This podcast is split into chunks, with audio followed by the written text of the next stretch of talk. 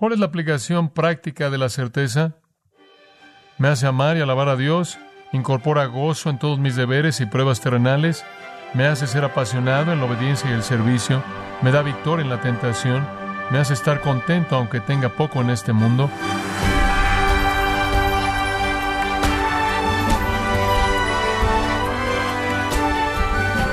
Gracias por su sintonía en esta edición de Gracia a vosotros con el pastor John MacArthur. Es algo que sobresale y llama la atención conocer a un cristiano que está lleno de paz, sirve a Cristo y en su iglesia con alegría y no tiene dudas sobre su futuro eterno. ¿Alguna vez ha conocido a un cristiano así? ¿Y le ha llevado a usted a preguntarse cómo puede llegar a ese nivel de seguridad? Bueno, el pastor John MacArthur en la voz del pastor Luis Contreras nos enseñará cómo se puede tener ese tipo de fe ahora mismo. Estamos en la serie Mitos acerca de la salvación, en gracia a vosotros. Conforme hemos estado viendo 2 de Pedro capítulo 1 versículos 5 al 11, hemos estado aprendiendo a lo largo de este estudio largo que Dios quiere que sus hijos amados disfruten de la certeza de su salvación. Él quiere que disfruten de certeza plena. Conforme llegamos al versículo 5, le señalé el esfuerzo prescrito. Hay un esfuerzo involucrado en estar seguro de su salvación. Observa el versículo 5. Vosotros también poniendo toda diligencia por esto mismo, poniendo toda diligencia, añadid a vuestra fe. Y vamos a detenernos ahí. Si usted va a estar seguro de su salvación, si usted va a tener certeza de su salvación, involucra una persecución diligente involucra un esfuerzo. La plenitud de la certeza es el producto de un esfuerzo diligente por disfrutar de la provisión plena, de la provisión de gracia de Dios. Después, en segundo lugar, señalamos que no solo involucra el esfuerzo prescrito, sino las virtudes perseguidas. Usted va de la actitud a la acción. Y en la segunda parte del versículo 5 y hasta el versículo 7 señalamos algunas virtudes que son perseguidas. Él dice en el versículo 5, usted debe añadida su fe virtud, a la virtud conocimiento, al conocimiento dominio propio, al dominio propio paciencia, a la paciencia piedad, a la piedad afecto fraternal y al afecto fraternal amor. Estas son la búsqueda, la persecución moral del que va a experimentar certeza. Usted debe añadir a su fe virtud moral. Usted debe añadir a su virtud moral sabiduría práctica. Usted debe añadir a su sabiduría práctica un refreno interno. Usted debe añadir a ese refreno interno perseverancia en medio de las pruebas. A eso usted añade una reverencia consciente de Dios. A eso usted añade amistad fraternal, amistad fraternal, y a eso usted añade el amor que abarca todo hacia Dios y al resto de la gente. Cuando usted persigue esas virtudes, usted experimentará certeza. Entonces la certeza incluye un esfuerzo prescrito, prestando toda diligencia y virtudes perseguidas. Amados, lo que Pedro está diciendo y lo que les estoy diciendo es que la certeza está ligada directamente a cómo vive usted su vida. A todo mundo le encantaría estar seguro acerca de su salvación, a nadie le gusta vivir su vida en duda. Sin embargo, me imagino que muchos, si no es que la mayoría de los cristianos viven en duda. Algunas personas dicen, bueno, lo único que tienes que hacer para tener certeza es regresar a algún punto en el tiempo cuando firmaste ahí en la tarjeta, esa es toda la certeza que vas a necesitar. Eso no es lo que la Escritura dice. Si usted quiere estar seguro de su llamado y elección, usted va a estar seguro de esto mediante virtudes que son visibles en su vida, producidas por el Espíritu de Dios, conforme usted persigue esas virtudes. Y conforme usted persigue esas cosas, y usted ve que es útil para Dios y fructífero, y éstas están incrementándose en su vida, usted nunca tropezará en la duda, desesperanza, temor y el cuestionamiento. En el versículo 11, Él lo dice de la manera más directa que puede ser dicho, porque de esta manera os será otorgada amplia y generosa entrada en el reino eterno de nuestro Señor y Salvador Jesucristo. Este versículo necesita ser analizado con cuidado. En el versículo 11 él dice en primer lugar, porque de esta manera. ¿De qué manera? mediante una persecución o búsqueda diligente de estas virtudes y la bendición que traen. La bendición de la certeza y la bendición de la perseverancia. Conforme usted persigue esto diligentemente, dice él, ahora obsérvelo de nuevo, os será otorgada amplia y generosa entrada en el reino eterno de nuestro Señor y Salvador Jesucristo. ¿De qué está hablando? ¿Qué está diciendo él aquí? Él está diciendo en el futuro, cuando entren en el reino eterno, recibirán una recompensa abundante. Eso para mí es el entendimiento más simple y más directo de esta afirmación. Aquí hay otra característica de su promesa. Si usted persigue la virtud en su vida, usted no solo va a disfrutar de certeza aquí, sino que usted va a disfrutar de recompensa en la vida venidera. La entrada al reino eterno ve a nuestra esperanza en el futuro. Ahora ya hemos entrado al reino en la salvación, hemos pasado de la muerte a la vida, del reino de las tinieblas al reino del Hijo amado de Dios. Ahora estamos viviendo en la forma actual del reino, estamos bajo el gobierno de Cristo y estamos en el reino en ese sentido. Cristo es rey y él gobierna sobre su pueblo. Pero todavía estamos esperando el cumplimiento futuro, el reino eterno. El reino eterno está asociado con recompensas. Esta parte del reino en la que vivimos ahora está asociada con la salvación. Hemos entrado al reino mediante la salvación, recibimos bendición sobre bendición sobre bendición. La característica eterna del reino, aquella que llega a su máximo nivel de fruto en el futuro, es la bendición de la recompensa eterna. Va más allá del tiempo, va más allá del espacio, está en la presencia del Señor Jesucristo, quien es nuestro Salvador. Y en ese momento habrá una provisión abundante para nosotros porque hemos perseguido estas virtudes de manera diligente y fiel. Y eso, por cierto, amados, es la meta de nuestro peregrinaje. Algunas personas quieren que creamos que usted puede venir a Jesucristo y creer en Él en un momento en el tiempo y después vivir como usted quiera.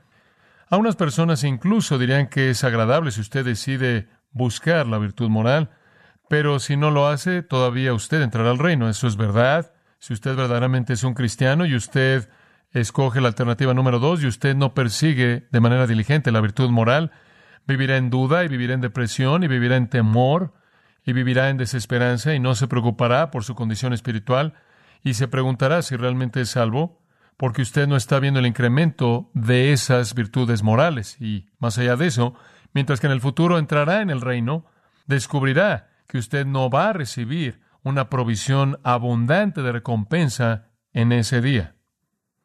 Usted recibirá alabanza de Dios, pero no será al grado que pudo haber sido si usted hubiera perseguido cosas virtuosas.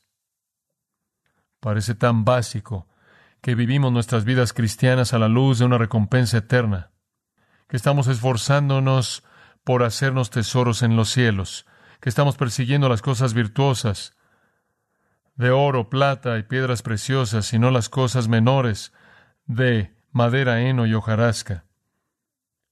Para aquellos que han perseguido de manera diligente y fiel la santidad, su recompensa será provista de manera abundante. Ahora, estoy de acuerdo en que cada uno de los hijos de Dios cuando vayan al cielo recibirá una provisión abundante. Pero creo que Pedro aquí está tratando de decir que hay un sentido magnánimo de recompensa para aquellos que han perseguido la virtud de manera diligente. Y mientras que creo que todos los cristianos dan algo de fruto, es aparente que hay una alternativa que algunos cristianos escogen. Y eso es hacer un esfuerzo no tan fuerte en buscar la virtud espiritual, mientras que otros hacen un esfuerzo más fuerte en buscarlo. La Escritura dice que Dios da ricamente a todos los salvos. La Escritura dice que Él da todas las cosas en abundancia para que las disfrutemos. La Escritura dice que todos los creyentes son perdonados conforme a las riquezas de su gracia que nos han sido otorgadas. La Escritura dice que Dios quiere en el futuro, en la época futura, mostrar las riquezas superabundantes de su gracia en bondad hacia todos los salvos. La Escritura dice que, conforme a su misericordia, Él derramó su espíritu ricamente en nosotros en el nuevo nacimiento. La escritura dice que hay riquezas de gloria de su herencia en todos los santos. La escritura dice que todos los salvos tienen las riquezas de la gloria de su misterio, el cual es Cristo en nosotros, la esperanza de gloria. La escritura dice que Él es abundante en riquezas hacia todos los creyentes, judío y gentil, que lo invocan para salvación. La escritura dice que Él ha provisto a todos los salvos con el Espíritu Santo y toda manera de gracia multiforme. Entonces, debido a que Él ha dado de manera tan generosa a todos los creyentes en una manifestación tan enorme de generosidad y gracia rica y bendición, debido a que todos los creyentes tendrán alguna fidelidad y algo de fruto, todos van a experimentar algo de bendición y algo de abundancia en la gloria. Aunque todo eso es verdad, no puedo resistir la fuerza de este versículo en este contexto que me parece que está diciendo que conforme usted provee diligentemente las virtudes de la virtud cristiana en su vida, Dios de manera recíproca va a continuar incrementando la abundancia de la provisión que usted recibirá cuando usted entre a su reino eterno. Creo que hay entonces grados de recompensa que Dios le dará a sus hijos amados en base a su persecución o búsqueda fiel y diligente de la justicia. El sembrar de manera abundante debe significar, ah, ¿qué?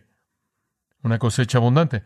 Las recompensas de gracia en la eternidad van a corresponder al trabajo de la gracia en el tiempo. Permítame decir eso de nuevo. Las recompensas de la gracia en la eternidad van a corresponder al trabajo de la gracia en el tiempo. Y habrán grados de recompensa en la gloria proporcionales a la fidelidad en esta vida. En la salvación, el asunto de la entrada al reino fue concluido, pero no la manera de la entrada. En el momento de la salvación, el hecho de nuestra entrada al reino eterno fue concluido, pero la manera de esa entrada no quedó concluida.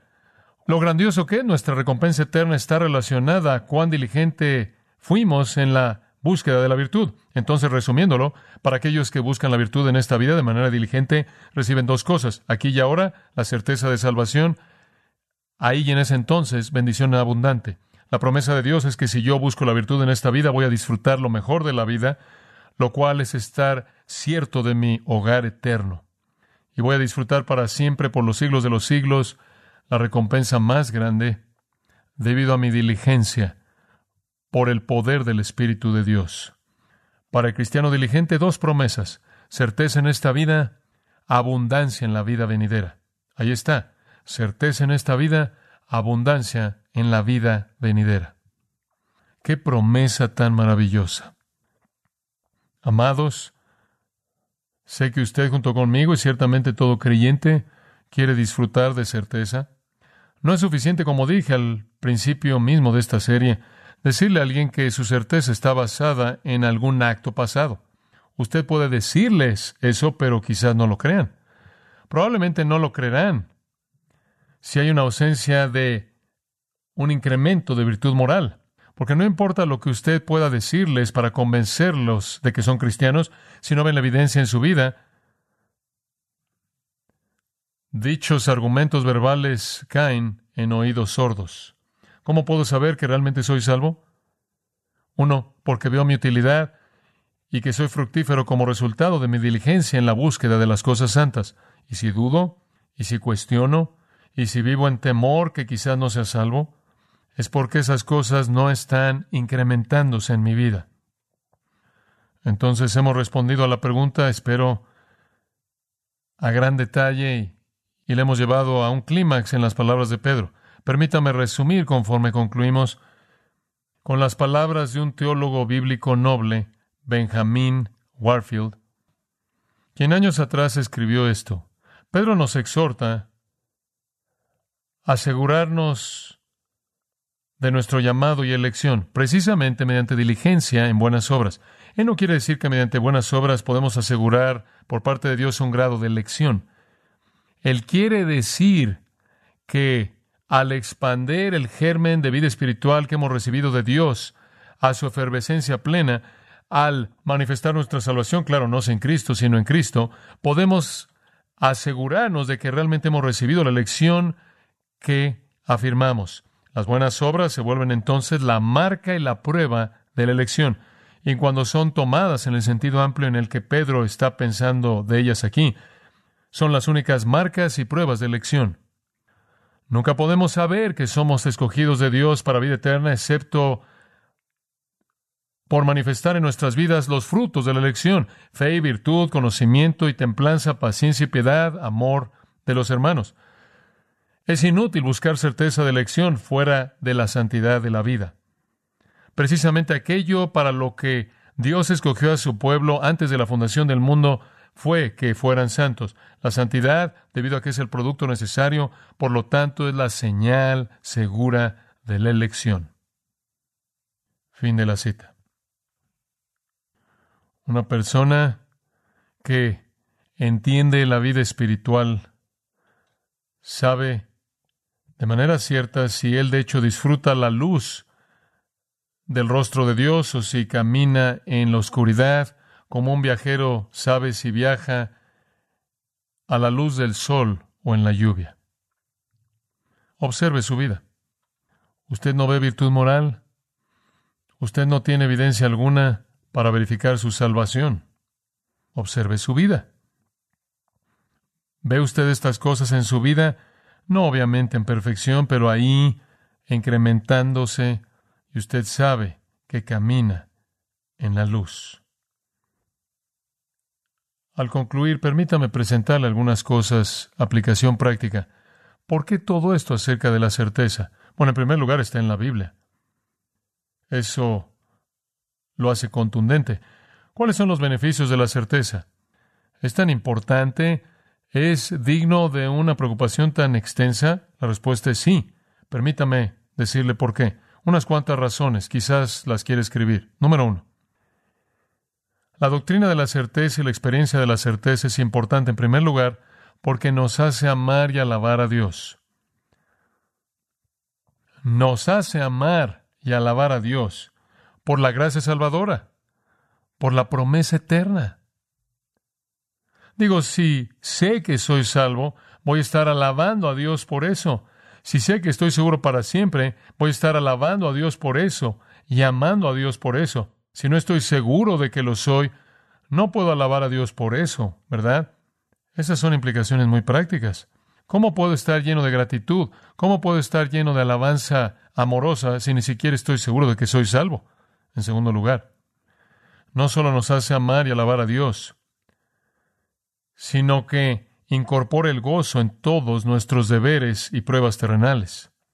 Si yo sé que soy salvo, sin importar lo que pase en esta vida, incorpora gozo en medio de ella. ¿Por qué? Porque no importa lo que enfrente a nivel temporal, sé que soy salvo y por lo tanto sé cuál es mi destino eterno, ¿verdad? Entonces la certeza me permite regocijarme en cualquier dificultad.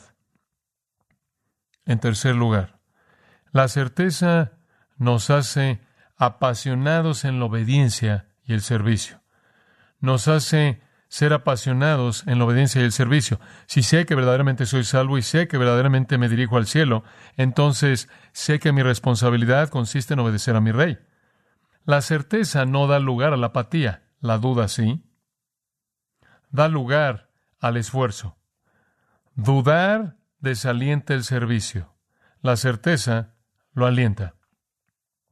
Thomas Watson escribió, La certeza será como las pesas al reloj para echar a andar todas las ruedas de la obediencia. Me encanta eso. La certeza es el peso que jala las ruedas del reloj y hace que todo opere. Si yo sé que soy salvo y no dudo acerca de eso y sé que pertenezco a Dios y conozco mi destino eterno, eso me motiva a la obediencia del servicio. Si no estoy seguro de eso, entonces soy apático, entonces soy indiferente. Y como Pedro dice, soy inútil y sin fruto. En cuarto lugar, la certeza nos da victoria en la tentación. La certeza nos da victoria en la tentación. Permítame decirle por qué porque en medio de la tentación más fuerte sé que le pertenezco a Dios y por lo tanto sé que no me ha sobrevenido ninguna tentación que no sea humana, sino que Dios es fiel y no me permitirá ser tentado más de lo que puedo resistir, sino que dará juntamente con la tentación la salida. Si sé que le pertenezco a Dios, entonces sé que me ha dado el poder para superar la tentación. En segundo lugar, en medio de esa tentación no caigo en desesperanza, porque aunque es una tentación fuerte, no solo sé que tengo el poder para la victoria, sino que sé que mi futuro está seguro en el cielo y esa tentación no puede cambiar mi destino, mi eternidad. Por otro lado, si no tengo certeza de mi salvación, entonces la tentación me desanima y me deprime y me pregunto si incluso puedo enfrentarla y me pregunto si no me va a condenar cuando me vuelva víctima de ella. No, si tengo certeza, me hace amar y alabar a Dios, incorpora gozo en todos mis deberes y pruebas terrenales, me hace ser apasionado en la obediencia y el servicio y me da victoria en la tentación. En quinto lugar, si tengo certeza, me hace estar contento aunque tenga poco en este mundo. Si tengo certeza, me hace estar contento aunque tenga poco en este mundo. Si tengo certeza de salvación, tengo la confianza de que tengo riquezas en el mundo venidero. Y si tengo confianza de que mi Dios proveerá todo lo que me falta conforme a sus riquezas en gloria en Cristo Jesús, entonces, si tengo la certeza de mi salvación, Importa poco lo que me pase en este mundo, pero si no estoy seguro de que soy salvo, entonces estoy buscando aferrarme a todo lo que este mundo tiene que ofrecer. Y si no estoy seguro de que hay una recompensa eterna para mí, entonces quiero llenar esta vida con todo lo que pueda conseguir. Y cuando las cosas no salen bien, me siento que estoy siendo defraudado aún más. En sexto lugar, muy parecida a la quinta, si tengo certeza de mi salvación, hace que el corazón sufriente soporte con paciencia. Si tengo certeza, hace que el corazón que está sufriendo soporte con paciencia. Si estoy enfrentando sufrimiento en mi vida, pero estoy seguro de la salvación eterna, entonces puedo soportarlo. Número siete, si tengo certeza, tranquilice una conciencia atribulada. Tranquilice una conciencia atribulada. Aun cuando me siento culpable, aun cuando me siento indigno, aun cuando me siento pecaminoso, impío y sucio y miserable, mi conciencia está consolada en la certeza de mi salvación eterna. Esa es una gran verdad. Esa es una gran verdad. Porque Satanás quiere acusarlo usted mediante su conciencia. Pero si tengo certeza de mi salvación, tranquiliza mi conciencia tribulada. Número ocho y finalmente, si tengo certeza, quita el temor a la muerte. Si tengo certeza, quita el temor de la muerte. Si sé que soy cristiano, entonces puedo enfrentar la muerte con la confianza plena de que voy a ir de esta vida al mundo venidero, en donde Jesucristo me recibirá. Pero si no estoy seguro de que soy salvo, estoy aterrado de la muerte, ¿verdad? ¿Cuál es la aplicación práctica de la certeza? Me hace amar y alabar a Dios, incorpora gozo en todos mis deberes y pruebas terrenales, me hace ser apasionado en la obediencia y el servicio, me da victoria en la tentación, me hace estar contento aunque tenga poco en este mundo, hace que el corazón que está sufriendo soporte con paciencia, tranquilice una conciencia atribulada y quita el temor de la muerte. ¿Diría usted que esa es una doctrina práctica? Dios no tenía que darnos certeza. ¿Se acuerda usted lo que le dije en la primera lección? Algunas personas dicen que pensar que usted tiene certeza de salvación es blasfemia. Pero Dios dice que usted puede estar absolutamente seguro de su llamado y elección y que usted nunca necesita tropezar en la duda y la desesperanza. Lo único que tiene que hacer es buscar estas virtudes. Y a partir de la evidencia de una vida piadosa viene la confianza de la salvación eterna, la cual provee para usted todos los beneficios que he mencionado. Mi oración por usted es que usted disfrute al máximo la certeza de su salvación. Padre, gracias por este gran regalo de la certeza. Que lo mantengamos cerca de nuestros corazones, lo abracemos, lo busquemos, para que lo disfrutemos, para que podamos alabarte y amarte, porque sabemos que tú nos amas y nos has salvado, para que podamos experimentar gozo en todos nuestros deberes y pruebas terrenales, para que seamos apasionados al obedecer y servir a aquel que verdaderamente nos ha salvado, para que tengamos victoria en la tentación, porque sabemos que tú nos has dado poder y la promesa del cielo y nunca podremos perder en últimas.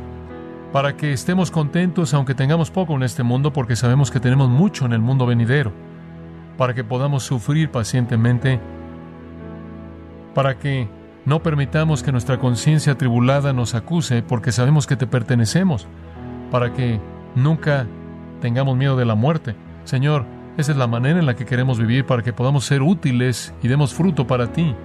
Padre, esto sabemos que si conocemos nuestra salvación y tenemos confianza, no seremos engañados por el enemigo y sus representantes, los falsos maestros, que quieren hacernos dudar de la verdad de la salvación de Cristo. Danos ese conocimiento verdadero conforme buscamos estas cosas santas por causa de Jesús. Amén.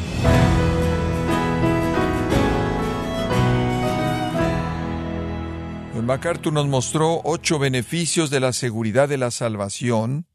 El título del estudio es Mitos acerca de la salvación.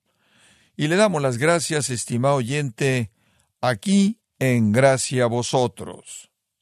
Estimado oyente, quiero recomendarle el comentario MacArthur del Nuevo Testamento de Primera de Pedro a Judas, donde John MacArthur le enseña las escrituras mostrándole el contexto de los pasajes de estas cartas, siguiendo el desarrollo y razonamiento de los escritores bíblicos. Puede adquirir este comentario teológico en la página gracia.org o en su librería cristiana más cercana.